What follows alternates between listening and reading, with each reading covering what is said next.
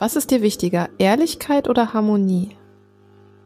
Oh, du stellst Fragen. also, also beides, also so in, in wesentlichen Sachen ist Ehrlichkeit wichtig. Und also wenn Ehrlichkeit sowas wie mit Recht haben zu tun hat, dann würde ich sagen Harmonie. Wenn es aber darum geht, wirkliche Bedürfnisse auszudrücken oder so in einer Beziehung oder zu leben. Und dann, äh, dann finde ich Ehrlichkeit wichtig. Also so. Aber ich glaube, ich bin, wenn, wenn ich da wieder so eher an die Basis gehe, bin ich eher der, der Ehrlichkeitsmensch. So, ja. Also ich habe dann durchs Leben, klar, äh, lernt, man, lernt man ja dazu. Manchmal auch, ist es, glaube ich, auch nicht so gut. Dann wird es so ein bisschen abgeschliffen aus Angst, so nicht dazu zu gehören oder so, wenn man jetzt ehrlich ist. Aber manchmal ist es vielleicht eben auch ganz gut. Das ist auch wieder so ein Abwägen. Ne? Also so, man kann ja auch was zerstören. So. Ja, ja. Ja, ich finde es auch immer wichtig zu gucken, ähm, welches Motiv liegt dahinter? Ne? Warum wünscht man sich jetzt Harmonie? Ist es die Angst vor dem Konflikt oder ist es ne, wirklich sowas tiefer liegend, tiefer liegende Harmonie? Und wenn es tiefer liegend ist, dann ist ja, gibt es ja eigentlich auch Raum für Ehrlichkeit wiederum, ne, sozusagen. Das hast du sehr gut gesagt. So gut, so hätte ich es gar nicht ausdrücken können, aber genau so meinte ich das auch. Ah. Cool. äh, Sicherheit oder Spontanität? Spontanität, wobei mir Sicherheit auch wichtig ist.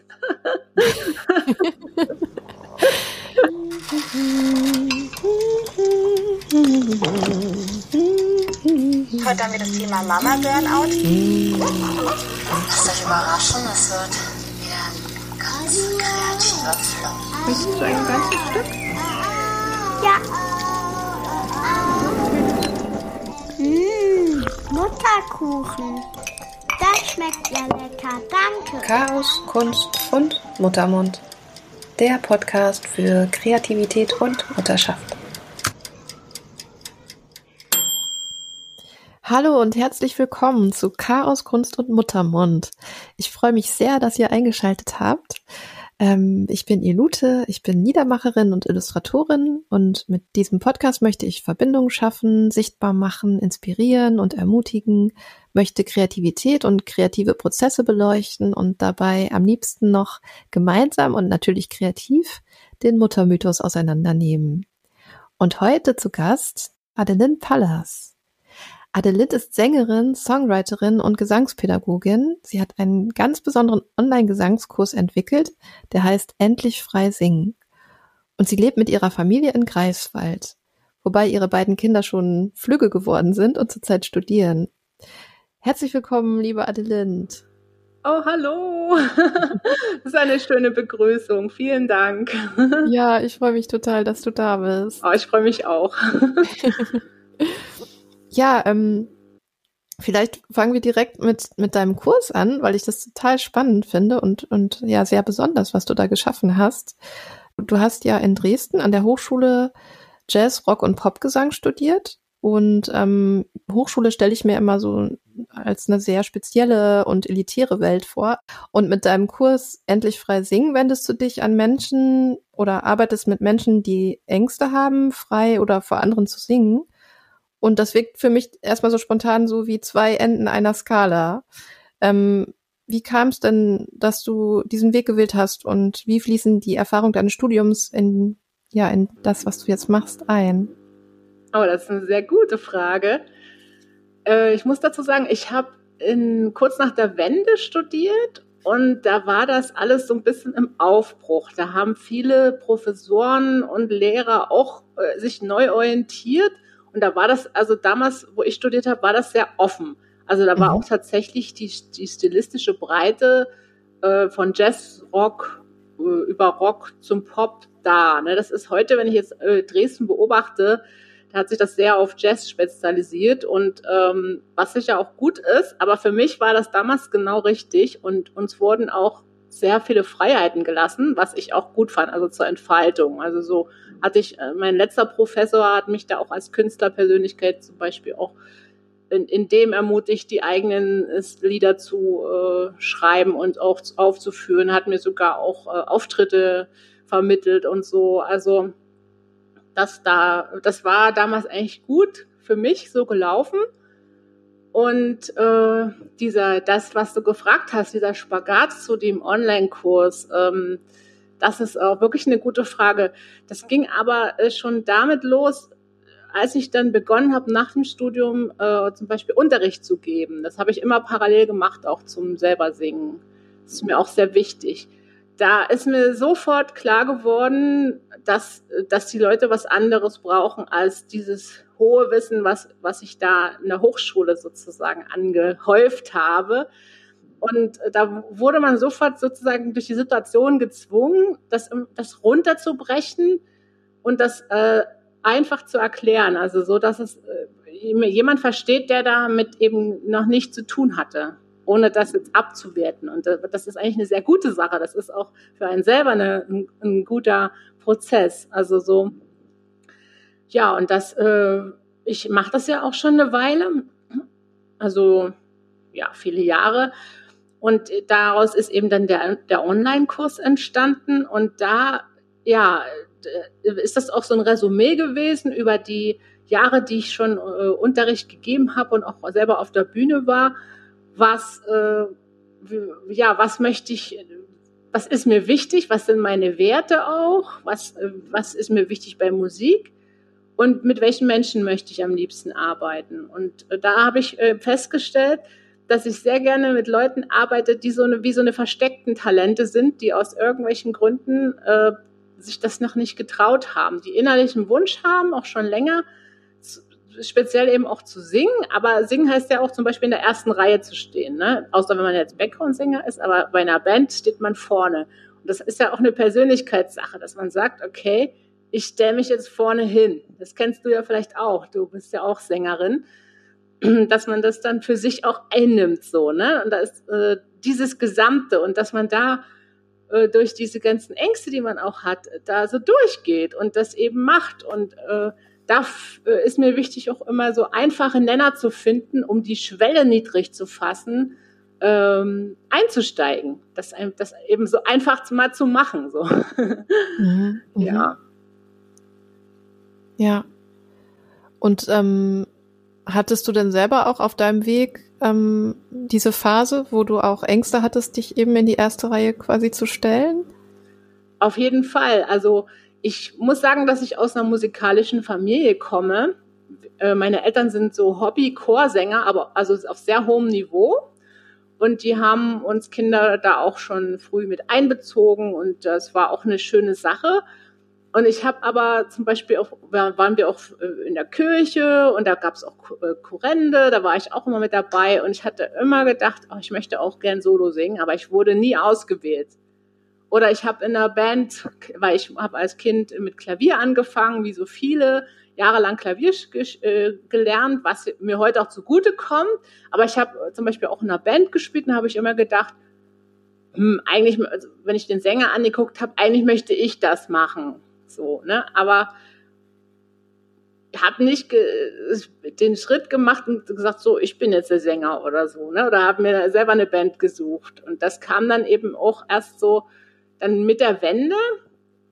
Ich hatte auch erst angefangen, zum Beispiel Schulmusik zu studieren, ähm, was auch ein gutes Studium ist und auch anspruchsvoll. Da musste man auch sehr gut Klavier spielen können und äh, Gesangsunterricht hatte man auch. Aber ich hatte auch immer noch so das Gefühl, ich möchte irgendwie noch was, was noch mehr meins ist, was irgendwie, was ich bin und was noch mehr in die Tiefe geht und äh, wo ich mich ausdrücken kann. So und äh, ja, dann äh, habe ich den Mut gefasst, habe dann auch eine Aufnahmeprüfung gemacht und ähm, bin dann erstmal nicht genommen worden. Und dann äh, durch eine, das ist jetzt, kommt, führt das ein bisschen zu weit, das war noch andere Verzwickung, könnte man nochmal extra drauf eingehen, ähm, habe ich dann nochmal vorgesungen und dann wurde mir eine, eine Probestunde, eine Probejahr zugebilligt und äh, ja, also ich hatte dann auch eine Lehrerin, die wo das nicht so gut gematcht hat. Also es ist auch bei, bei Musikunterricht, besonders bei Gesang, ich kann jetzt hauptsächlich natürlich darüber sprechen, es ist ganz wichtig, dass, äh, dass die Chemie stimmt zwischen den, äh, dem Lehrer und dem Schüler. Oder auch, wenn man jetzt den Kurs macht, zwischen dem Kursmenschen und den anderen Kursmenschen. Und das, die hat da überhaupt nicht äh, gepasst. Und ich, ja, also da bin ich auch in so eine Krise gekommen, wo ich gedacht habe, also sie hat mir immer gespiegelt, ich kann gar nichts und das wird sowieso nichts und so. Und das mhm. war mhm. eine richtig miese Erfahrung und irgendwie, ja, also kann ich gar nicht mal so sagen, dass das immer nur eine aktive Entscheidung war, da weiterzumachen. Irgendwie, sicher, ich habe nicht aufgegeben, aber ich hätte es auch gerne, weil es dann auch schwer war. Also, man musste erstmal auch so den Glauben an sich finden. Also ich hatte es auch nicht mhm. immer leicht, aber irgendwie habe ich es dann doch gemacht. Und äh, ja. wow, toll. Also ähm, hast du, hattest du eigentlich immer schon deine Werte so sehr klar für dich, ne? Und ähm, das so klingt das für mich, dass du, dass du quasi viele Hürden überwunden hast, weil, weil du aber deinen Werten auch treu geblieben bist. Das äh, ja berührt mich voll. Und ich könnte mir auch vorstellen, dass das diese ganzen Erfahrungen ja jetzt auch einfließen ne, in deine Arbeit, dass du da auch ähm, ja so eine, also sowieso wahrscheinlich einfach hast du diese Sensibilität, aber durch die Erfahrung noch mal mehr, äh, wie man mit solchen Ängsten eben umgehen kann und wie intim ja auch das Instrument Stimme ist. Ne? Also das ist ja noch mal irgendwie was Besonderes, finde ich. Auf jeden Fall. Also was, wo ich zum Beispiel sehr vorsichtig bin. Also ich wurde von dieser eben besagten äh, Lehrerin fast quasi gezwungen, relativ schnell vorzusingen. Und ich habe mich da überhaupt nicht bereit gefühlt für. Also es ist zwar so, auf der einen Seite sagen man ja, ja, man ist nie bereit und bla bla bla, aber irgendwo gibt es doch auch einen richtigen Zeitpunkt. Also das, das stimmt mhm. auch nicht so ganz. Ne? Mhm. Und das war eine ganz schreckliche Erfahrung. Also es, ich habe dann auch äh, Freunde von mir äh, gebeten, ins Publikum zu gehen. Die haben ja gesagt, das war nicht schlimm oder so. Ne? Aber es hat sich richtig, richtig schlimm angefühlt. Und, mhm. die, und hinterher hat sie mich dann auch total auseinandergenommen und äh, mies kritisiert und so. Und dann. Äh, oh Mann, heftig. Ja, also, und das ist zum Beispiel eine Sache, wo ich dann auch den Leuten, also ich habe ja noch mehr Erfahrung jetzt im Live-Unterricht als mit dem Kurs. Da bin ich ja noch in den, äh, in den Startlöchern quasi. Da kann ich noch nicht auf so einen großen Erfahrungsschatz äh, zurückschauen aber das ist ja dann auch eine Weiterführung. Aber bei meinen Schülern, da bin ich da auch sehr, also ich würde da niemanden zwingen, vorzusingen. Also ich respektiere mhm. das auch. Also ich habe auch oft Schüler, die aus meinen, in meinen Augen sehr talentiert sind und gut umsetzen können, auch eine schöne Stimme haben und, und für mich hört sich das gut an. Wenn die das aber nicht möchten, dann respektiere ich das. Und mhm. äh, das ist die eine Sache, die ich daraus gelernt habe. Und die andere Sache ist, dass es manchmal auch Zeit braucht. Also ich hatte mhm. eben, ich hatte nach einem Jahr Unterricht da an der Hochschule, hatte ich mal einen Moment, wo ich dann einen Auftritt hatte, wo ich auch ein Lied hatte, was ich richtig gut performen konnte und wo so ein Funke übergesprungen ist und wo sich das dann auch richtig gut angefühlt hat. Das weiß ich noch wie heute, weil das so ein wichtiger Moment war. Mhm. Und äh, deswegen äh, bin ich, habe ich zum Beispiel auch ganz langen Atem, was Schüler betrifft. Und wenn ich habe zum Beispiel mein, mein bestes Beispiel, das nehme ich auch immer in meinem Webinar, ist ein Schüler, der kam zu mir und konnte keinen einzigen Ton richtig singen. Aber der hatte so eine Energie und der wollte das so gerne. Und dann haben wir uns dahinter geklemmt und wirklich eisern Woche für Woche die Töne geübt. Und er hat sich dann selber auch äh, das ausgedacht. Er äh, hat dann mit dem Stimmgerät, er hat, hat auch ein bisschen Gitarre gespielt, ein bisschen Klavier, da hat er dann immer mit dem Stimmgerät äh, geübt, was ihm dann angezeigt hat, ob der Ton richtig war oder nicht. So eine Sachen. Oder wir haben dann äh, die Tonnamen für, äh, aufgeschrieben anstatt der Noten. Das hat ihm irgendwie geholfen. Und so haben wir so äh, auch ein bisschen rumprobiert und uns daran getastet. Und das war dann äh, der, also der hat sich so toll entwickelt und der hat eben auch eine tolle Stimme, so ein bisschen rau und die passt so richtig gut in dieses, in, in das, in die modernen Stile, also in das Genre Rock, Pop, Jazz, ne? Und wow. der hat toll. dann auch äh, irgendwann angefangen, Straßenmusik zu machen und äh, war da auch erfolgreich, hat, also der hat auch immer, sagen wir mal so, viel Geld eingenommen.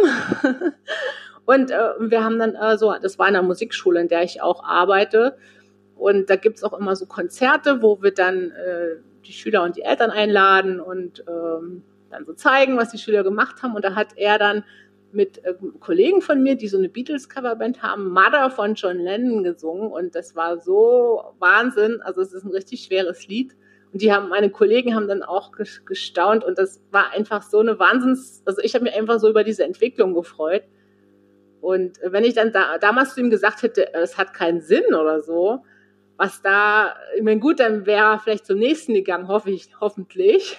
Aber angenommen nicht, er hätte sich dann entmutigen lassen oder so, dann wäre so ein to tolles Talent einfach dann mal äh, nicht zum Vorschein gekommen, ne? Oder? Ja, Wahnsinn, Wahnsinn. Oh, das ist echt ein ganz tolles Beispiel, finde ich, und echt ähm, sehr ermutigend, ne? Also zu sehen, ne, mit einer sensiblen und einer sehr individuellen Betreuung, was, was alles möglich ist. Und das Lernen halt eine ganz individuelle Sache ist, ne? So, und wenn man den Raum dafür öffnet, wie, wie viel dann möglich ist, das finde ich so schön. Ich habe aus dem Grund auch immer einen Riesenbogen ähm, um Institutionen gemacht. Ich hatte, ich habe auch ganz, ganz lange keinen Gesangsunterricht genommen, weil ich genau vor dem, was du halt erlebt hast, total Schiss hatte vor, ähm, ja, vor jemandem, der mich dann irgendwie fertig macht und auseinander nimmt und dann ähm, gebe ich halt auf. Ähm, und habe dann irgendwie immer so still und heimlich für mich alles so erforscht. Und ich glaube, das war halt so mein Weg, den ich irgendwie brauchte, ähm, weil ich vielleicht nicht das nötige Selbstbewusstsein gehabt hätte, dann das zu verarbeiten. Und ähm, ja, deswegen berührt mich das auch nochmal umso mehr, dass äh, ja der Weg, wie du den beschrieben hast. Ja, das ist auch, äh, man merkt dann auch, die Leute, die sowas durchlaufen haben, viele, nicht alle. Ne?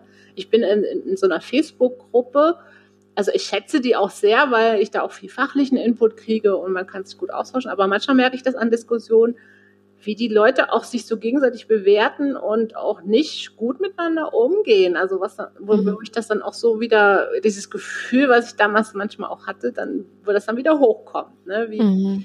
Und, und also dafür stehe ich überhaupt nicht. Also mhm. und das ist, finde ich, auch so unnötig, weil, also gut, wenn, wenn man vielleicht mancher braucht das vielleicht, ne? Ich kann mir das nicht vorstellen, aber also ich kann mich persönlich viel besser entfalten, wenn ich wirklich ich ermutigt werde und irgendwie auch gesehen werde, so, ne? Und mhm. ja.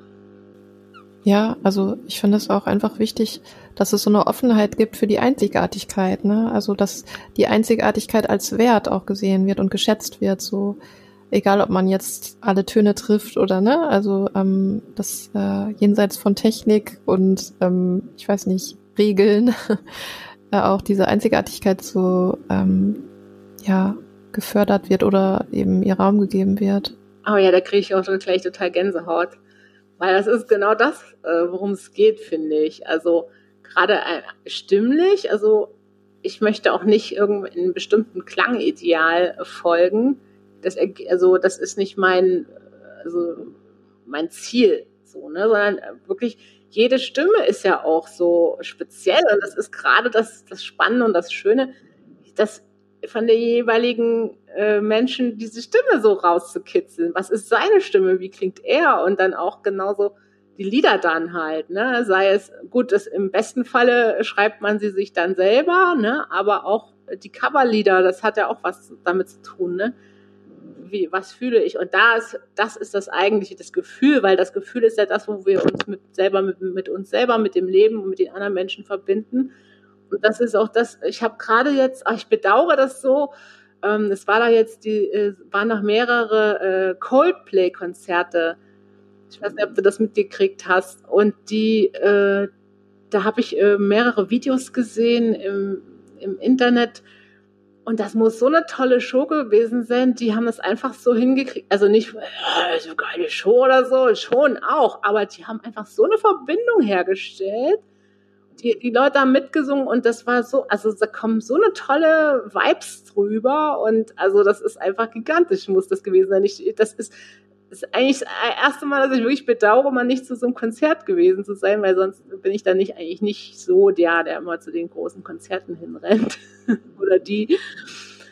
So und so, ne? Also, und das, darum geht es so. Und, das ist das Wichtigste, dass man da an diese, an diese Gefühle rankommt und die ausdrückt und dieses, die Technik und alles, wie ich das mache, das ist eigentlich sekundär, das ist Mittel zum Zweck. Auch im, im ganz hohen Profibereich. Also da, das geht nicht um Technik. Für, für mich. Also mir das, äh, das, das interessiert mich auch nicht, wenn Leute irgendwie da so wahnsinnig toll irgendwas machen. Klar, ist es auch toll und es ist eine Leistung, aber das ist dann eher Sport, sag ich mal. Ne? Klar hat es auch diesen Aspekt, ne, wenn man jetzt das auf einem hohen Pro-Niveau macht.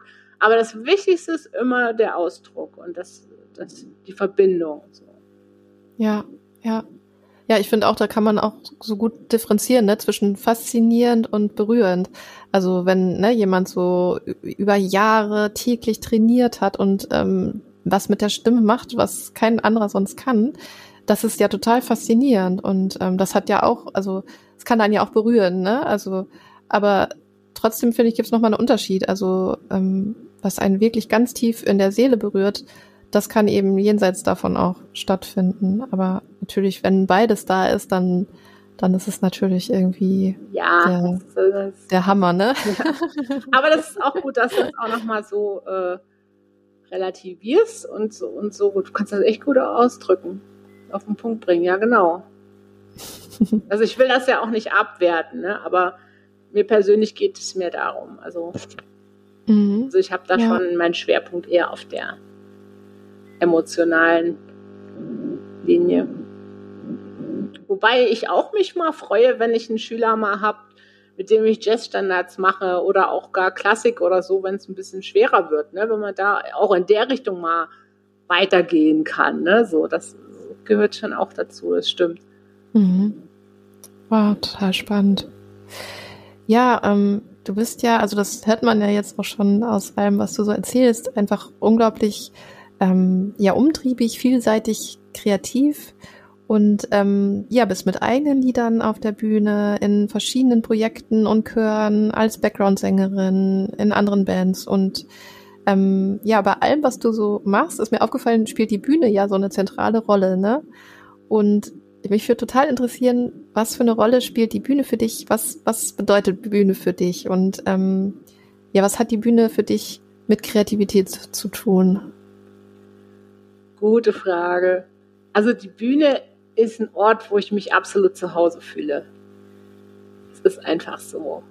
Also es ist auch so, wenn ich manchmal auf Partys bin, wo ich nicht selber singe, fühle ich mich manchmal wie so ein bisschen deplatziert und denke, das ist nicht mein Platz. Obwohl ich es natürlich Corona bedingt und auch im Moment wenig tue. Also, aber es ist schon so. Und äh, ich merke, da kann ich mich auch total entfalten. Mhm. Die Bühne ist, ja, das ist so ein Ort, da, wo man auch so in seine, wie es immer so schön im Coaching-Bereich heißt, in seine Größe kommen kann. Also das trifft da so voll zu, finde ich. Also man, man, kann sich wirklich so auch zeigen in seiner vollen Größe und äh, das zeigen, was man eben am besten kann. Bei mir ist es eben das Singen. Mhm. Oder eben musizieren, sag ich mal. Ich spiele auch verschiedene Instrumente. Und mit Kreativität hat das zu tun, in dem, wie ich die Bühne ausfülle, wie ich selber entscheide, äh, wie ich die Bühne ausfülle, was ich da mache. Also das ist natürlich vorher schon äh, äh, der Prozess, der da stattfindet. Ne? Was mache ich da für ein Programm? Und der, der Moment auf der Bühne ist aber auch kreativ, weil ich, das ist ja jeder Moment eines Live-Konzertes ist einmalig. Den kann man zwar vielleicht auch, wenn man aufnimmt, dann nochmal anhören, aber dieser Moment ist einmalig und wenn der vorbei ist, ist er weg. Wie im mhm. Leben, aber noch, noch viel intensiver und geballter und energetischer. Und da kann ich alles reinlegen und kann den eigentlich fühlen, also so, was, was ist in dem Moment mit der Musik, mit mir, mit meinen Mitmusikern, mit dem Publikum. Und daraus mhm. irgendwie macht man dann was, äh, ja, was Einmaliges, so. Mhm. Ja, natürlich krass ist es natürlich, wenn man improvisiert. Ne? Also das ist ein sehr kreativer Raum, den man da öffnet.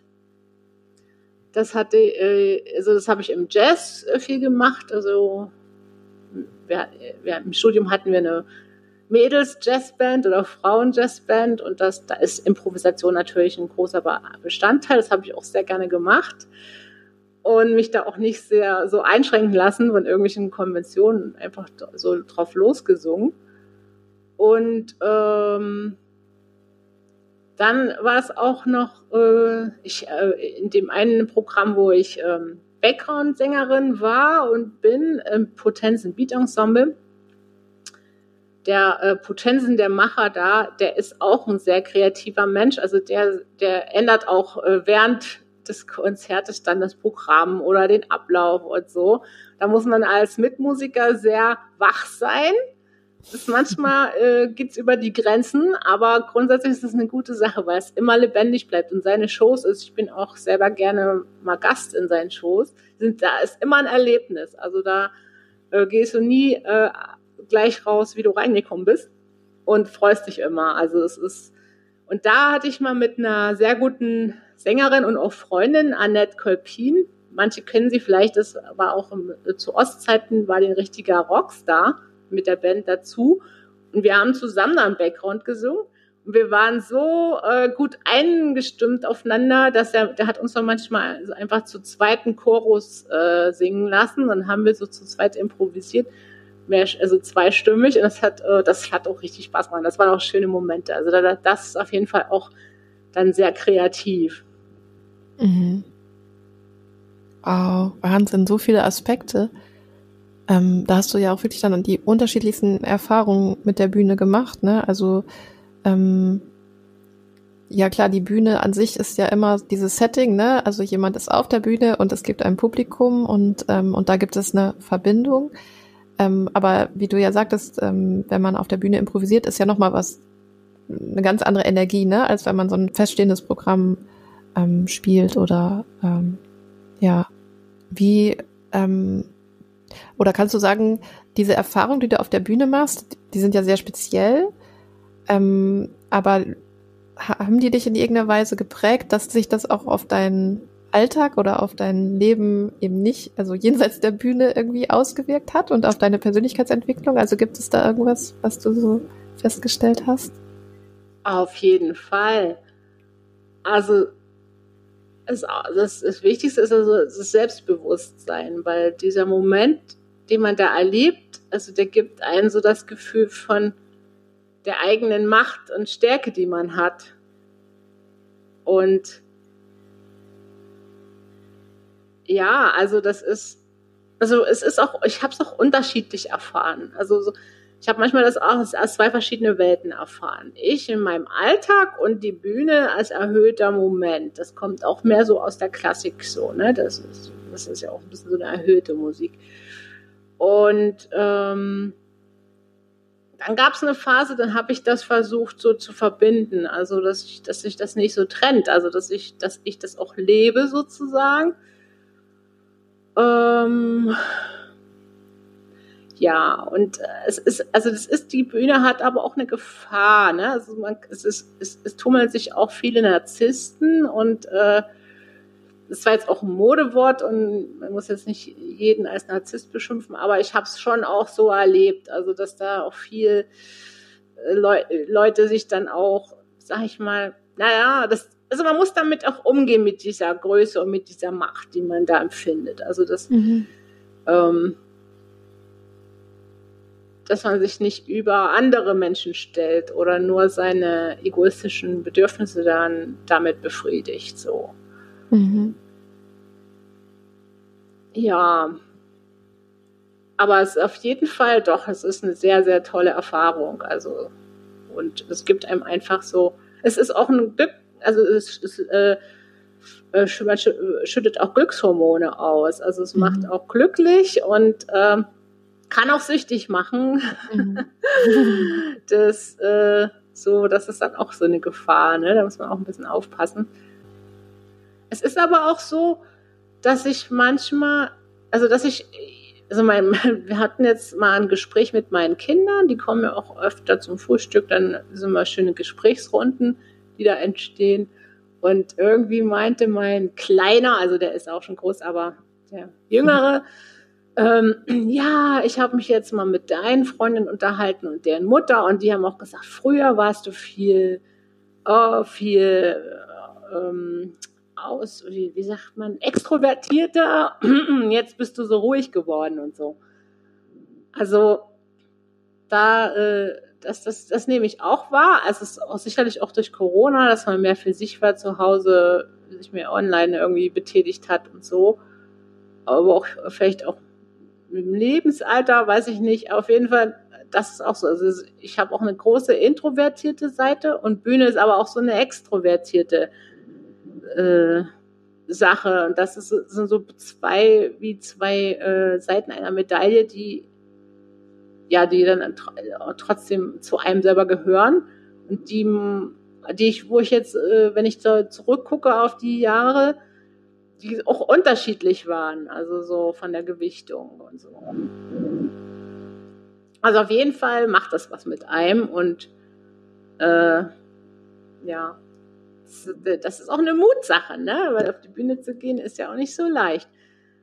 Also so muss auch viele äh, Hemmnisse überwinden und mit dem Lampenfieber umgehen und ja. Ja, ja, und man muss ja in dem Moment auch funktionieren, ne? Das ist ja dann der Moment, dieses Zeitfenster und da muss man funktionieren und ähm, man hat eine Macht, aber für diese Macht braucht man ja auch eine unglaubliche Energie, ne? Man muss total präsent sein und man muss in einen Flow kommen gemeinsam mit dem Publikum Publikum, Publikum. und, ähm, und das braucht ganz viel Energie und, ähm, und bei mir gab es da echt auch nochmal so einen so einen Umbruch, als ich dann Mutter geworden bin, weil da ist ganz viel von meiner Energie erstmal zu meinem Kind geflossen und ich habe mich überhaupt nicht präsent gefühlt. Ich war eher immer in diesem Reaktionsmodus. Ich habe immer nur reagiert aufs Kind. Das hat ganz viel geschrien und ähm, ja, ich äh, war gar nicht mehr in diesem ich stehe jetzt auf der Bühne, sondern ähm, ne, ganz das Gegenteil. Also ähm, das Kind hat sozusagen jetzt die Bühne und ich ähm, bin die ganze Zeit rumherum und mache die ganze Technik quasi, ne? Also ich bin auch mal der Techniker oder der Lichttechniker, alles auf einmal irgendwie. Ähm, ohne, da, ohne dafür äh, vorher irgendwie ausgebildet worden zu sein. Und ähm, da fand ich das auf der Bühne stehen auf einmal total anstrengend und irgendwie fast schon befremdlich, auch ähm, weil ich glaube, was ja auch noch dazu kommt, jetzt zusätzlich, die, ist die Ebene der Verletzlichkeit, ne? Wenn man sich auf eine Bühne stellt, in dem Moment ist man unglaublich verletzlich und das gehört auch dazu. Mhm. Ähm, aber ich habe mich da auch dann zu verletzlich gefühlt. Ähm, auf einmal diese neue Rolle als Mutter, auch der ganze Körper, der war irgendwie völlig durcheinander, die Hormone und alles. Ähm, da würde mich zum Beispiel total auch interessieren, wie war das für dich, als du Mutter geworden bist, ähm, diese Welt auf der Bühne? Wie hast du das empfunden? Das ist auch gut. Also ähm, beim ersten, also bei meinem großen Marek, da war das so, dass wir dann relativ schnell auch wieder auf Tour gegangen sind. Also sein Vater, das war auch äh, mein Manager und wir das sind ja auch immer zusammen unterwegs gewesen. Also ich habe zwar Solo gespielt, aber war halt so ein Familienunternehmen. Und da habe ich das eigentlich eher so als Energieschub empfunden. Also da, also ich hatte zwar zu tun und bin zwischendurch immer krank gewesen und erkältet gewesen, aber irgendwie hat sich das dann so rein, eingespielt, dass es dann dann auf dem, bei dem Auftritt dann meistens weg war. Das ist auch was mit der Aufregung zu tun hatte.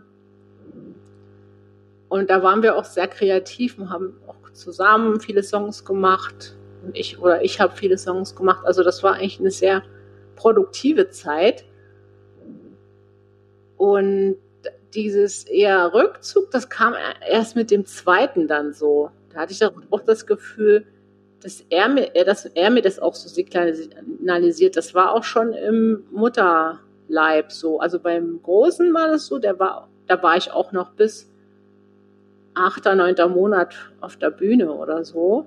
Und, und der Kleine, der hat das dann so ab sechsten Monat signalisiert, dass, dass ich das, also ich habe das so wahrgenommen, dass, dass er das nicht mehr will, dass das eben zu viel ist. Und äh, als er dann da war, waren wir auch noch mal auf so einer Tour, zu viert dann. Und eine, dann die nächste Tour, die haben wir dann äh, unterbrochen. Also da war, wurden auch äh, von, von den Veranstaltern einige abgesagt. Also wir sind da auch los, aber dann äh, haben wir dann unterbrochen, weil es einfach zu viel war für ihn. Und dann war es irgendwie erstmal so, war das für mich so ein Zeichen, jetzt ist erstmal hat was anderes Priorität. Also dass erstmal so diese Familie und die Kinder sind jetzt erstmal an erster Stelle und ähm, das andere ist zwar auch immer da, aber äh, nicht ganz so krass. Also so dieses Tourleben, ne? das ist, ist ja auch ganz mhm. schön anstrengend. ja, ja. Aber ah, das finde ich aber auch mega spannend, ähm, auch nochmal dadurch zu sehen, wie sehr das auch von dem Kind und seinem Charakter und seinen Bedürfnissen abhängt, ne? Also wie, wie das System so weiterläuft oder eben nicht weiterläuft. Super spannend. Mhm. Und du meintest ja auch gerade, dass sich das auch auf die Kreativität auch nochmal ausgewirkt hat, dass ihr da viele Lieder geschrieben habt, sehr kreativ wart. Ähm, vielleicht hast du Lust, da auch nochmal so auf die Kreativität zu schauen. Also zum einen, ähm, was ist für dich genau Kreativität? Wie definierst du das für dich selber, aber auch allgemein? Und inwiefern hat sich die Kreativität durchs, durch deine Kinder verändert? Also Kreativität ist für mich in der Wurzel eine Lebenshaltung. Also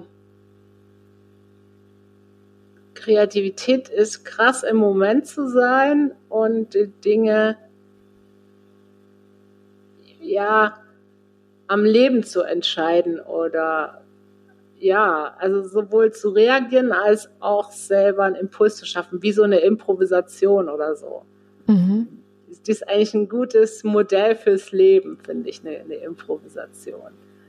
Ah, da kriege ich voll Gänsehaut. Und ja, Kreativität, Schöpferkraft. Also im Prinzip, ich, äh, wie gesagt, bin ich, bin ich ja auch so in der Coaching-Bubble zugange und habe auch viele Bücher gelesen, unter anderem von Robert Betz. Und der sagt das ja auch immer so, ähm, man soll so rauskommen aus dem Opfer-Täter-Modus und die sozusagen die, das Gegenteil davon oder das Erstrebenswerte ist der Schöpfermodus. Und äh, Kreativität ist ja Schöpfertum. Also so, und äh, er sagt das so, ey, man, äh, man kann gar nicht anders als kreieren und schöpfen. Also man, man äh, in jedem Moment äh, ersch erschafft man irgendwas oder ist man so und äh, hatte für mich auch was mit Wachheit zu tun, mit äh, Beobachten, mit Zuhören und aber auch mit dann auch äh, auch, auch seiner Intuition und inneren Stimme folgen. Und auch fühlen vor allem, fühlen, was ist, also so die Gefühle auszuloten und dann die Handlung, das Leben dann daraus auszurichten. So. Also so im weiteren Sinne. Ja, voll schön. Also ähm, zu Robert Betz würde ich gerne noch kurz sagen, gerade dieses Opfer-Täter Thema. Da würde ich einfach nur noch mal so reinschieben, falls jemand sich damit beschäftigen will. Da wäre ich sehr vorsichtig. Also ähm, ich weiß jetzt, ich kann jetzt keine Quellen nennen oder so. Ich wollte es einfach nur noch mal sagen. Ja, es war vielleicht auch nicht so klug, jetzt hier konkret zu nennen nein, das, ich weiß ja gar nicht, worauf du dich bezogen hast und, ähm, und was dich da jetzt daran inspiriert hat oder so. Das, äh, das will ich überhaupt nicht in Frage stellen. Ich wollte einfach nur noch mal zu ihm sagen, falls jetzt jemand sich zu ihm noch belesen oder informieren will, das einfach so eine Warnung, dass äh, man da sehr vorsichtig sein muss mit dem Thema. Ja, wo wir beim Thema Kreativität sind, ähm, Gibt es bei dir so Rituale oder Hilfsmittel oder Gewohnheiten, die dir helfen, in den kreativen Flow zu kommen? Ja, also vor allem, indem ich mir auch viel, viel Zeit nehme, mal fürs Nichtstun. Äh, das finde ich, dann, dann gebe ich jetzt doch auch noch mal ein Beispiel, äh, wenn du, äh, du kannst es ja wieder relativieren. Und zwar finde ich, ist für mich da die Judith Holofernes so ein Vorbild. Die, die preist das ja auch an, so dieses kreative Nichtstun. Und das finde ich total wichtig. Also da kommen mir auch so die besten Ideen oder und vor allem auch so ans, dass ich regelmäßig in die Natur gehe und dann eben ans Meer fahre und da langlaufe und das, also das ist für, das ist ganz, ganz wichtig für, für meine oder für mein ganzes System, sag ich mal. Und ähm, kreativer Flow, ja, eigentlich eine Sache, die eher so verpönt ist, und zwar Prokrastinieren. Also so, also ist eigentlich auch für mich eine Art, in den Flow reinzukommen. Also ich brauche immer, bevor ich mich wirklich vertiefen kann und reingehen kann, erst so eine Art äh, Prokrastination. Das äh, haben wir da auch mal in diesem, ich erinnerst mhm. du dich mit der Muse, diese, diesen Workshop da, das fand ich ja so toll. Das hast du ja auch so schön aufgenommen dann mit dem, mit deiner Zeichnung. Die, die meinte ja auch, man muss die Muse erst ein bisschen freilassen, ne? Und so ein bisschen auch mal Mist machen lassen, in Anführungsstrichen. Also so. So war's. Ne? Und ansonsten eigentlich alles äh, um mich herum. Also so. Aber eben vor allem auch bewusst mal den Einflüssen von außen dann mhm. weglassen. So. Das fällt mir schwer, also das muss ich mal zugeben. Also mich nicht abzulenken oder so, aber ja, also so in so Meditation zu kommen, also oder wie es ist auch Kreativität ist auch wie so ein Gebet oder wie so eine Art zu sich selber zu kommen, aus sich selber rauszuschöpfen, was zu schauen, was ist überhaupt da, so. Ja. Und welche Bedürfnisse erfüllst du dir mit deinem kreativen Schaffen?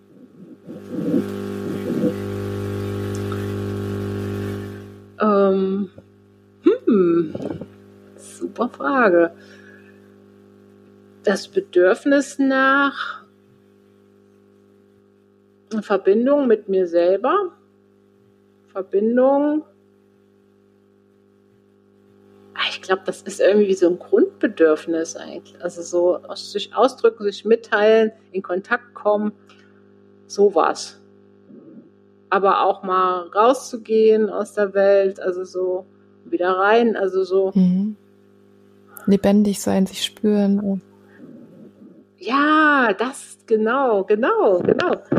Das, das ist gut, ja. Wahnsinn. Ja, finde ich aber auch voll spannend, ähm, quasi Kreativität als Bedürfnis an sich. Ja, und vielleicht kommen wir, oh, ich habe schon wieder voll Gänsehaut, zu dieses, äh, ja, diese ähm, das Bedürfnis Verbindung, ne? Meintest du ja, da, da, da kriege ich irgendwie immer sofort Gänsehaut, wenn es um dieses Thema geht. ähm, ja, vielleicht, äh, das passt nämlich auch gut zu, zum Thema Verbindung. Kommen wir jetzt zum, äh, zur Rubrik O-Ton. Ähm, in der sammle ich O-Töne und Zitate von Müttern zu Themen rund um Mutterschaft und Kreativität. Und ähm, in, ja, in unserem Vorgespräch sind wir auf das Thema Veränderung durch Schwangerschaft und Geburt gekommen. Ähm, und dazu habe ich die O-Ton-Gruppe befragt und ganz viele tolle Antworten bekommen. Ähm, und dann haben wir noch darüber hinaus, ähm, sind wir auf eine Idee gekommen, dass wir auch noch eine kleine Challenge machen könnten für Kinderlieder oder gute Nachtlieder. Und ähm, auch da ähm, haben sich in der Gruppe einige bereit erklärt und haben ihre liebsten Schlaf- und Kinderlieder gesungen. Ähm, und ja, das würde ich jetzt einfach mal einspielen. O-Ton, O-Ton, O-Ton. Es gibt wieder ein neues Thema, ähm, zu dem ich gerne Stimmen sammeln möchte. Und, ähm, und zwar geht es diesmal um das Thema Veränderungen nach der Geburt. Was für Veränderungen habt ihr wahrgenommen? Also vor allem körperliche Veränderungen, aber ähm, natürlich gehört dazu ja auch äh, Seele und Psyche. Ähm, was habt ihr für Veränderungen an euch selber wahrgenommen nach der Schwangerschaft, nach der Geburt? Ähm, wie seid ihr damit umgegangen und wie ist euer Umfeld damit umgegangen? Also ich äh, reflektiere das natürlich aus meinem persönlichen äh, Gesichtspunkt und auch als Sängerin. Zum Beispiel gibt's ja auch äh, den Begriff nicht umsonst Muttermund. Und äh, ja, also ich habe äh, zum Beispiel in meinem Unterricht ne, mache ich so eine Vokalübungen mit dem Lippenring. Und bei, wenn die Schüler, also wenn man das richtig macht, die Lippen so stülpt und den Vokal dann wirklich so volle Pulle singt und er durch den Körper geht, dann sieht das auch aus so ein bisschen wie die, wie Schamlippen. Also das ist der umgekehrte Zusammenhang jetzt. Zum Beispiel. Oder wir haben auch so eine Übung, Strohhalm und Ballon heißt die, äh, wo man äh, quasi die Luft durch den Strohhalm einatmet und dann äh, den Bauch, der Bauch ist der Ballon, der wird gefüllt mit Luft und beim Ausatmen geht die Luft wieder durch den Strohhalm durch. Und der zweite Teil der Übung ist, dass wir die, uns in, die Hände in die Flanken legen, ne, rechts und links neben der Wirbelsäule, uns dann in die Hände hineinlehnen und äh, dann sozusagen ausatmen. Und das ist auch so eine Übung, wo ich mich total immer an die Schwangerschaften, an die Geburt erinnert fühle. Äh, da war ja auch die Atmung wichtig und ähm, ja, dann gibt es ja auch so Wehen, Singen, ne? also so direkt als, also war zum, zumindest zu meiner Zeit, ich, meine Kinder sind ja auch ein bisschen größer, äh, war das ein Thema, auch so in äh, Hebammenpraxen und so. Und äh, also da gibt es ganz viele Zusammenhänge. Und äh, ganz persönlich habe ich, bin durch Geburt und Schwangerschaft die Erfahrung gemacht, dass ich mehr in meinen Körper hineingekommen bin. Das ist ja beim Singen zum Beispiel total wichtig. Also je intensiver du im Körper drin bist, auch vor allem während des Singens, desto besser, intensiver, authentischer singst du. Und äh, ja, die Stimme ist auch ein bisschen tiefer geworden. Also weiß ich nicht, ob das jetzt eine physische Sache ist oder eine mentale. Das hängt ja auch immer alles zusammen. Um, ähm, und ich habe auch mehr Klangfarben bekommen. Es ist mehr, also so erdiger geworden und äh, runder. Also ich stelle mir die, den Klang von einer Stimme auch immer als Kugel vor, der ein Zentrum hat, wo wir den Ton bilden. Und dann die Peripherie, die wie eine Kugel, also so ein Mantel, der da umhüllt wird.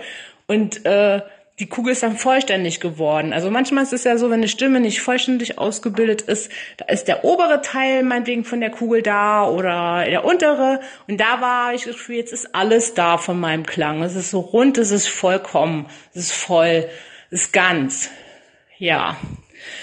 Dann, äh, was ich so im Umfeld bemerkt habe, ich hatte auch viele Anfragen von Müttern, die äh, nach der Geburt ihre Kinder lernen wieder wollten, mit ihrer Stimme umzugehen, besser zu singen, um ihren Kindern Schlaflieder zu singen oder überhaupt mit ihren Kindern zu singen. Und das finde ich eigentlich was total Schönes. So, dass man das auch vor allem, das sollte man auch bewahren, gerade in den Zeiten von immer mehr Technik, Unterhaltungstechnik und das eigentlich alles so vom Außen kommt, sollten wir uns wirklich immer wieder mehr auf uns selber besinnen, auf die ureigensten Kräfte. Und das Singen ist ja nur wirklich eine ganz ganz archaische Kraft. Ne? Und äh, ja, im Gespräch mit Ute, da kam auch das Beispiel zum, von Ronja Räubertochter auf. Da kam gerade in der Mediathek der Film, ich bin ja ein bisschen Filmjunkie, äh, muss ich zugeben. Und das war so in der Kindheit einer meiner Lieblingsfilme und Ronja Räubertochter, das war so für mich, oh, so ganz toll, auch wie die, so diese Erzie in, in Sachen Erziehung und so und da war ja auch so ein, so ein Schlaflied, was die Mutter immer sang und was sie selber dann auch, als sie draußen waren, ihr, ihr den Birk dann auch gesungen hat und so dieses Wolfslied, so ein ganz äh, erdiges, naturverbundenes Lied und dann eben auch dieser Gesang von den Räubern da. Das, die haben sich ja selber ihre Unterhaltung geschaffen, weil die, die hatten ja keinen Fernseher, ne? Und äh, dann haben sie halt eben ihre Performances da gemacht. Sie waren natürlich Räuber, war ein bisschen böse, aber haben ja den Reichen das Zeug geklaut, ne? Waren auch mal von den Burgfräuleins die Klamotten dabei, dann haben sie sich angescheußelt und dann äh, so, äh, ja, also äh, wie gesagt, bei mir hat das eben eine starke Verbindung immer zur Stimme, zu singen und so, zur Musik, natürlich meinem Unterricht, weil das halt auch in der Zeit, ich habe auch, äh, konnte immer ein bisschen arbeiten, so in den Stillpausen auch. Also ich habe nie, außer mal ein paar Wochen vielleicht, ne, wirklich ausgesetzt. Und das war auch immer sehr schön, das nun mit dem, mit der Familie und allem zu verbinden. Und ja. Und zwar ähm, habe ich so ein bisschen das Gefühl gehabt nach der vor allem ersten Schwangerschaft logischerweise, ähm, dass ich äh, irgendwie vergessen habe, oder versäumt habe, mich sozusagen von meinem äh, Körper, wie er vorher war, ähm, zu verabschieden. Also es war wie so, ähm, soll ich sagen, so eine Art Trauer.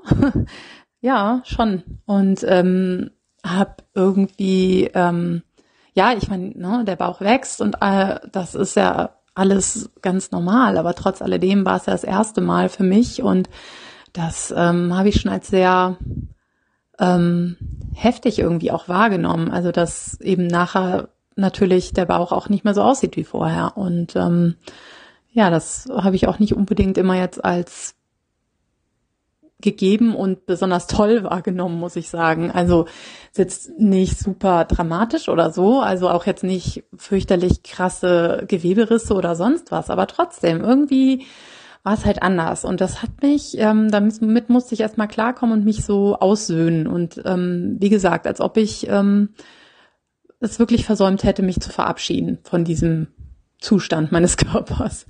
Und ähm, ja, und was noch dazu kommt, ist halt, dass äh, mit einhergehend mit den beiden Geburten bei mir halt äh, es notwendig wurde, zwei Kaiserschnitte machen zu lassen, weil ich mal eine Herz-OP hatte. Und ähm, dadurch halt noch zwei Kaiserschnittnarben dazu kamen. Ich meine, logisch, klar, die zweite ähm, wird in dem ersten Schnitt gesetzt, aber nichtsdestotrotz ähm, sind da ja Narben im Körper, mit denen der Körper auch erstmal klarkommen muss. Und ähm, das hat schon manchmal gezogen natürlich. Ähm, aber ja, also es war einfach so meine persönliche Geschichte mit dieser äh, Herz-OP-Narbe tatsächlich auch, dass ich am Anfang dann ähm, immer nur denken konnte, ich werde wieder aufgeschnitten. Also jetzt ganz drastisch gesagt, ich hoffe, das äh, stört euch jetzt nicht, wenn ich das so sage, aber das war wirklich bei meinem ersten Kind so, dass ich da ähm, richtig Angst vor hatte, vor diesem Kaiserschnitt. Und ähm, ja, genau, das wollte ich eigentlich teilen. Und ähm, dass ich sonst eigentlich so diese körperlichen Veränderungen, also auch mit Milcheinschuss und so, das war ich völlig geflasht und dachte, ach krass.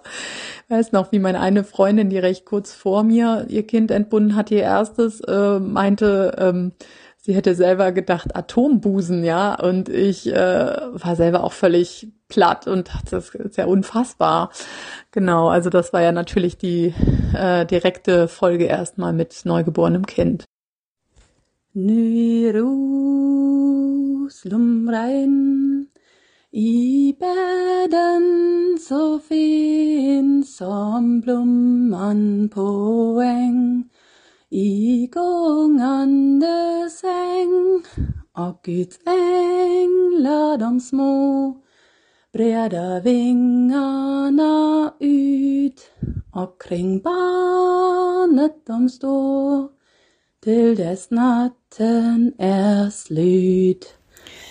Für mich war die größte Veränderung ähm, durch die Schwangerschaft und Geburt eigentlich, dass ich äh, zwar nicht viele Kilos, aber äh, einige Kilos zurückbehalten habe, die ich vorher nicht hatte und ähm, die ich auch nicht mehr losgeworden bin.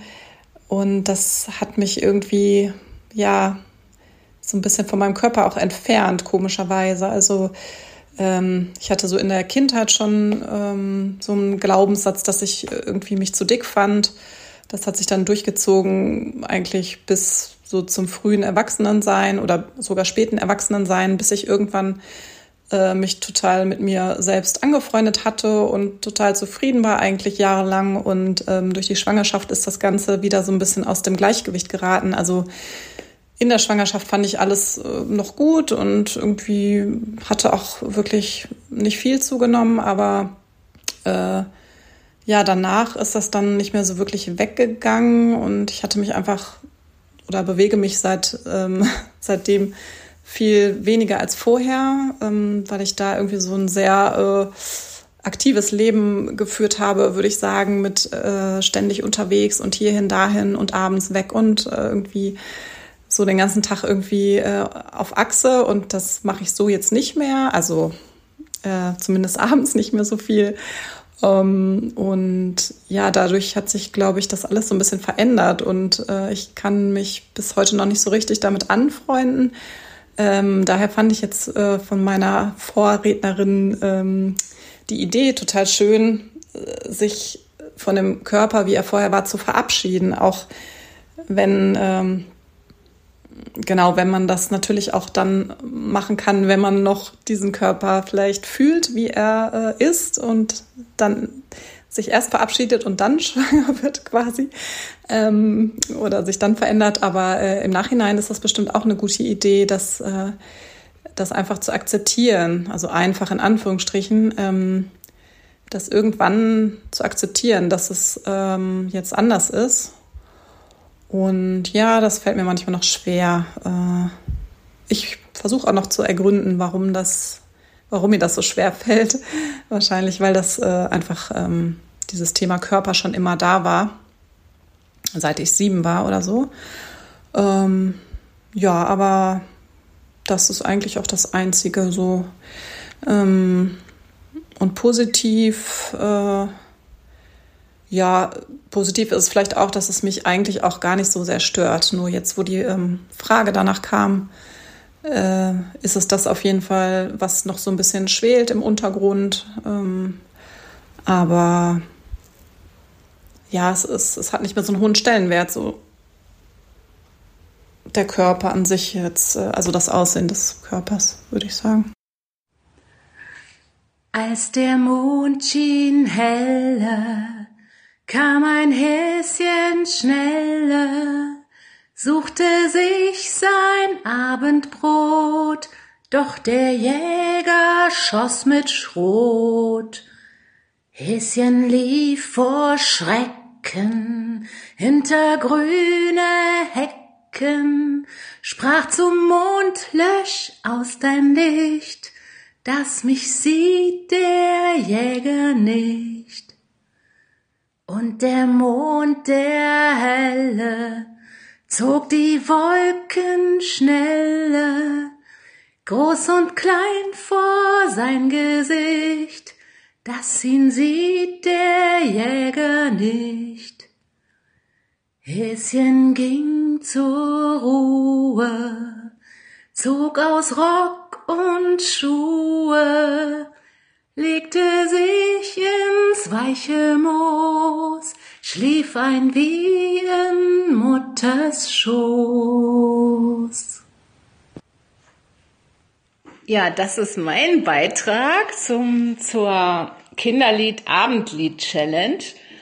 Das war als Kind unser Lieblings-Abendlied ähm, von meinen Geschwistern und mir.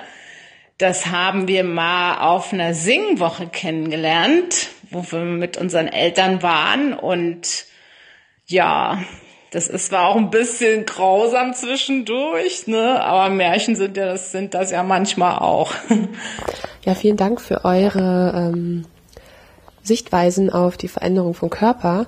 Ähm, das ist nämlich auch so ein bisschen das, was ich so vorher gedacht hatte, dass ähm, ne, man mehr Gewicht dann hat oder dass irgendwie Brüste schlaffer, Bauch dicker, so dieses typische. Und da dachte ich immer, das würde mich gar nicht so stören, weil ich immer ganz im Gegenteil eher sehr, sehr dünn war, schon immer als Kind und alle immer dachten, ich wäre magersüchtig oder so, auch meine Ärztin. Ähm, ich aber einfach vom Körpertyp so ganz dünn bin. Mein Vater ist halt ganz genauso, daher kenne ich das und ich hatte mir dann eher immer gewünscht, dass ich, ähm, weil ich auch immer so an der Grenze zum Untergewicht war, dass ich durch meine Schwangerschaft dann ähm, oder danach ein paar mehr Kilos behalten würde. Und ähm, genau, ich habe mich in der Schwangerschaft selbst immer sehr, sehr, sehr wohl gefühlt. Auch mit dem dicken Bauch, das fand ich immer sehr schön, dass das so zu mir passt. Ähm, und ich war eher dann immer sehr traurig, dass die Kinder nicht mehr da drin waren. Also zum einen war es natürlich dann auch viel anstrengender, die zu versorgen, so extern. Im Bauch waren sie ja so schön versorgt. Aber ich fand auch, also für mich war diese Zeit der Schwangerschaft so was ganz Seliges, so was ganz ähm, Verbundenes irgendwie, auch mit, mit dem Körper, mit mir. Und ähm, da fand ich es schade, dass sie dann dass sie dann weg waren aus mir. So. Ähm, und tatsächlich war das so, nach meinem ersten Kind ähm, war auch tatsächlich, weiß ich nicht, nach zwei oder drei Tagen war mein Bauch wieder tatsächlich genauso wie vorher. Also ich habe wirklich in der Schwangerschaft eher abgenommen. Also ich hatte natürlich insgesamt zugenommen, aber als dann das ganze Kind und Fruchtwasser und was nicht alles dazugehört, alles wieder raus war, hatte ich im Endeffekt eher abgenommen. Und ähm, genau, war dadurch war mein Körper war quasi fast wie immer und das hat sich jetzt auch nicht anders angefühlt. Ähm, aber also oder, doch, es hat sich schon anders angefühlt. Ich war nämlich total beeindruckt von meinem Körper äh, während der Geburt, weil ich immer das Bild von mir hatte, dass ich schwach bin, körperlich gesehen, dass ich einfach, ich, ich bin halt eine dünne Person und ich habe immer das Gefühl gehabt, ich habe gar keine große körperliche Kraft. Und dann zu erleben, was für eine Kraft mein Körper eben doch hat, äh, ganz ohne mein mentales Zutun, sondern einfach aus sich heraus, ganz automatisiert, ähm, das hat mich zutiefst beeindruckt und ähm, ja, hat mich auch irgendwie mehr mit meinem Körper verbunden oder ich war irgendwie sehr stolz auf meinen Körper was ich vorher jetzt nicht so, nicht so war. Und genau, nach der zweiten Schwangerschaft habe ich tatsächlich ähm, auch ein paar Kilos zurückbehalten, was ich, wie ich ja schon gesagt habe, äh, eher wollte und auch ähm, sehr schön finde, weil ich jetzt eben einen etwas runderen Körper habe, den ich mir auch immer gewünscht habe. Und das irgendwie für mich auch weiblicher aussieht und mütterlicher sich so anfühlt. Ähm, nicht so ganz spackeldürr zu sein quasi. Ja. Ähm, genau, deswegen habe ich auch immer ähm, so das ist jetzt schön, das hier auch mal zu sagen, weil ich habe immer das Gefühl, das sind nicht genau die Themen, die sonst alle haben. Ähm, sonst geht es immer darum, zu viel Kilos oder zu, ähm, ja, zu großer Bauch und so. Und ich, für mich war das immer andersrum. Ich dachte immer, ich bin zu dünn und zu wenig so und ähm, ja, habe mich da sozusagen in diesen Mainstream-Gedanken nie so wiedergefunden. Und ja, danke, dass das auch hier sein darf. Der Mond ist aufgegangen, die goldenen Sternlein prangen am Himmel hell und klar. Der Wald steht still und schweiget, und aus den Tiefen steiget der weiße Nebel wunderbar. Siehst du den Mond dort stehen? Er ist nur halb zu sehen und ist doch rund und schön. So sind gar manche Sachen, die wir getrost belachen, weil unsere Augen sie nicht sehen. Und ich finde es lustig, ich habe nämlich irgendwann mal den Text nachgeguckt. Es gibt davon ja noch ganz, ganz viele mehr Strophen, ähm, die ich alle nicht von meiner Mama gesungen bekommen habe.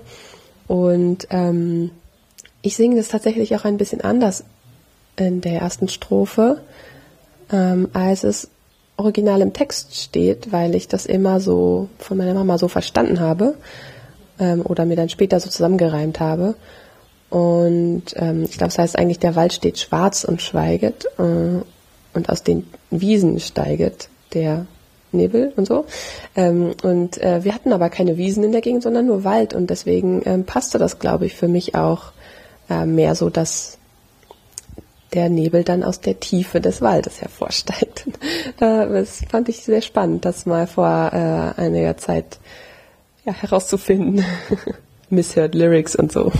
Mich hat das Thema mit den Gute Nachtliedern, Schlafliedern auch angesprochen, da ich vor vielleicht zwei Jahren ein wunderschönes ähm, Lied kennengelernt habe in meinem Studium von einer Dozentin. Also ich studiere Musiktherapie und die hat das vorgestellt und ich habe das direkt mit nach Hause genommen und meiner Tochter vorgesungen.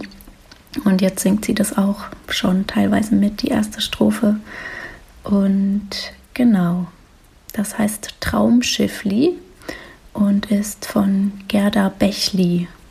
Vielleicht kennt das auch jemand. Und das geht so. Steig in mein Schifflein ein heut Nacht. Das ist so schön, euch alle singen zu hören. Ich sitze hier gerade mit meinen beiden Töchtern und die waren beide mal ganz still und haben ganz gespannt gelauscht. Und ich habe Tränchen vergossen. Seit ich Kinder geboren habe, weine ich immer, wenn, wenn ich andere singen höre. war das schon vorher sehr äh, äh, feinfühlig für, aber das ist jetzt kann ich das gar nicht mehr gar nicht mehr steuern. Und wir wollten auch ein Lied singen. Und zwar, was wir immer für die Edda zum Einschlafen gesungen haben. Edda sitzt auch neben mir und singt ein bisschen mit. Genau, von Anne Kaffeekanne. Und haben aber dann eben nicht für Anne gesungen, sondern für Edda. Schlaf, Edda, schlaf nur ein, bald kommt der Mond. Ah, voll schöne Lieder. Leider muss ich die letzten beiden ausfaden, weil ich die GEMA-Lizenz nicht habe. Ähm, aber es gibt den Podcast auch auf YouTube und ähm, da kann ich die Lieder ganz spielen lassen und ähm, deswegen werde ich diese Folge ähm, auf YouTube mit den ganzen Liedern hochladen und da könnt ihr da nochmal reinhören, wenn ihr neugierig auf die, auf die Lieder seid. Und dafür stelle ich dann auch einen Link in die Show Notes.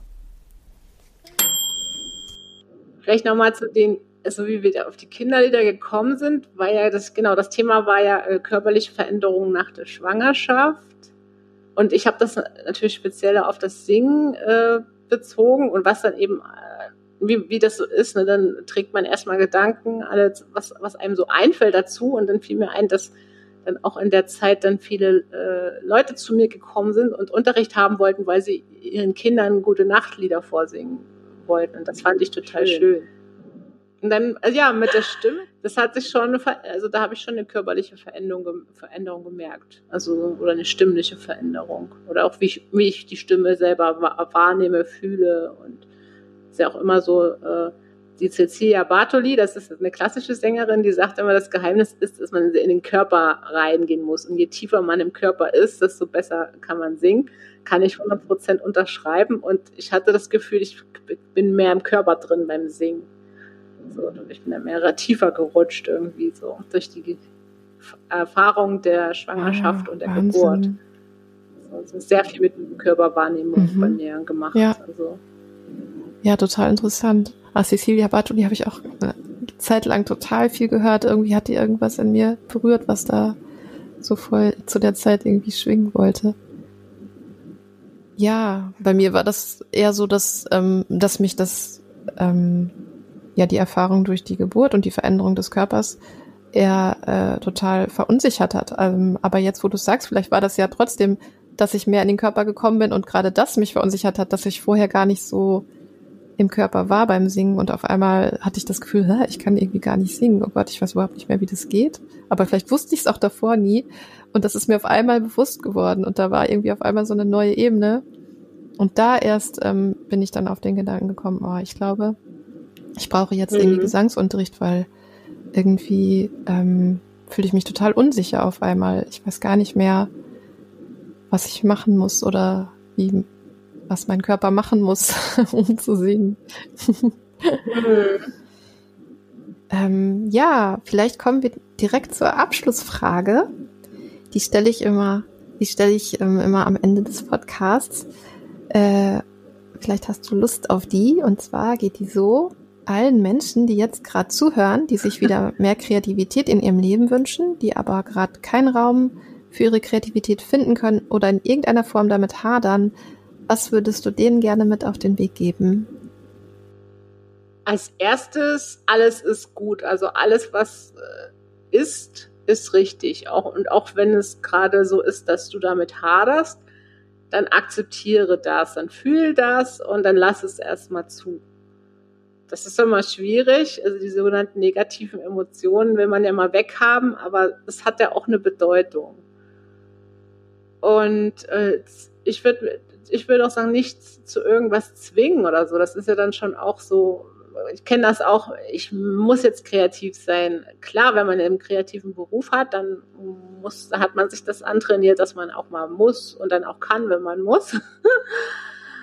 Aber trotzdem braucht man ja immer auch auf jeden Fall Raum. Gib dir Raum, also und Zeit. Raum und Zeit. Also, und auch mal so, das ist in der, ich glaube, es ist in der heutigen Zeit mit den ganzen Medien und Social Media ist das manchmal gar nicht so leicht und weil man es oftmals gar nicht merkt. Also ich kenne das von mir selber. Zack, bin ich schon wieder am Handy und schon wieder ist es echt eine Ablenkung. Ne? So, du hast, glaube ich, mal gesagt, du hast so eine App, wo du dich selber, wo du dich dann äh, das nicht angezeigt wird oder so. Ne, das, die bräuchte ich, glaube ich, auch. Ja. Und auch Vertrauen einfach zu haben in dich und und die Kreativität. So einfach, so einfach und einfach mal so nachspüren, so was einfach wahrnehmen, so ne, geh durch die, geh in die Natur, nimm wahr, was du, was du siehst, was du fühlst, was du riechst, was du schmeckst, was du hörst. Und äh, vielleicht öffne auch deinen deinen Begriff von Kreativität, erweitert den. So. Es muss ja nicht immer sein, dass man was tut und was äh, aktiv irgendwas produziert oder was äh, ablieferbares äh, herstellt oder so, sondern das ist eine Sache in dir. Also so, nimm dich selber wahr, den ganzen Reichtum der Wahrnehmung, also der, ja, was, was das mit dir macht, äh, wie du, wie du in der Welt stehst, sozusagen. Oh, schön. Ja, voll schön. Vielen Dank. Ja, gibt es noch irgendwas, was du gerne loswerden würdest? ja, ich, ich finde das ganz toll, da, was du machst, diese ganze Sache mit dem Podcast und auch wie du das aufziehst mit, den, mit der O-Ton-Gruppe, da bin ich ja auch drin und äh, habe jetzt auch richtig Feuer gefangen und ich finde das auch sehr schön, wie man sich da inspirieren kann. Das, das ist auch eine sehr kreative Sache, finde ich. Und du hast dir da so ein, dir und mir und den anderen, die da mitmachen, irgendwie auch eine kleine Bühne geschaffen, so wo man und auch einen schönen achtsamen Raum, also wo man wertschätzend miteinander umgeht und eigentlich die Meinung stehen lässt, also das, wo sich jeder einfach äußern kann und äh, Niemand wird da irgendwie für irgendwas äh, negativ oder es gibt es einfach da nicht. Also so, das mhm. finde ich sehr, sehr schön. Ja, also bin so. ich auch total dankbar. Das ist ein richtiges Geschenk, diese Gruppe. Das ist wirklich was Besonderes, ja. Ja. Ja, und für alle, die jetzt ganz neugierig geworden sind auf Adelins Musik und was sie so alles macht, ähm, den stelle ich natürlich auch ein oder mehrere Links äh, in die Show Notes. Da könnt ihr dann ähm, zum einen genau euch informieren über den über diesen tollen Kurs, den Adeline anbietet, aber natürlich auch über ihre Musik. Ähm, genau. Ja, also ich werde, ich, ich hatte ja äh, zum 1. Juli wieder so einen Kursstart. Und da hatte ich geschrieben, dass ich äh, noch nicht weiß, ob ich das nochmal mache, aber ich werde es jetzt auf jeden Fall im Herbst nochmal anbieten. Ich weiß aber noch nicht ganz genau wann. Also bleibt gespannt. September, Oktober, so ja. Pi mal Daumen. Kann man sich da also, schon auf eine Warteliste setzen? Oder? Ähm, also es gibt jetzt keine äh, Wartelistenseite an sich, aber äh, wer sich, wer Interesse hat, kann sich bei mir so melden. Also über, äh, also die Kanäle Instagram, DM oder Facebook, PM oder auch äh, E-Mail oder also so, ne? Also da, wer da Interesse hat, den und sich äh, schreibt einfach den, den Begriff, den, den äh, Hashtag Warteliste und dann seid ihr dann automatisch drauf. Und dann geht das auch also so nach Eingangsdatum sozusagen. also, also es gibt äh, maximal 15 Plätze, so optimal sind so 10 Plätze. So, so, so. Sollten nicht zu viele Leute sein, also man auch noch eine gewisse Individualität dann auch hat beides so Gruppengefühl, aber auch, äh, ja, dass jeder gesehen wird. Deswegen äh, ist das wichtig hm. mit dem Datum und so, mit dem okay. Hashtag. Ja, super. Ja, vielen, vielen, vielen Dank, Adeline. Es war so berührend und bereichernd für mich, das Gespräch. Vielen, vielen Dank. Also ich fand es auch toll. Du hast wirklich richtig gute, äh, kluge, tiefgehende Fragen gestellt, also die ich mir auch so noch nicht gestellt habe. Das ist ja auch immer schön. Dann muss man wirklich mal ein bisschen nachdenken und gibt keine Standardantworten. ja. Hat mir auch echt Spaß gemacht. Also so, so raus, ist so rausgeflossen dann auch so die, die Themen. Schön. Ja. Schön. Ich freue mich. Ja, und, und euch natürlich ganz, ganz herzlichen Dank fürs Zuhören. Ähm, das ist ja einfach toll, ähm, dass wir hier für euch äh, unsere Gedanken sprudeln lassen durften und ihr zugehört habt. Und ja, darüber freue ich mich sehr und ich freue mich sehr, wenn ihr zu den nächsten Folgen auch wieder einschaltet. Und ja, ich wünsche euch alles, alles Gute. Bis bald. Das war's für heute mit Chaos, Kunst und Muttermund. Der Podcast für Kreative. ich freue mich, wenn ihr das nächste Mal wieder dabei seid. Mama.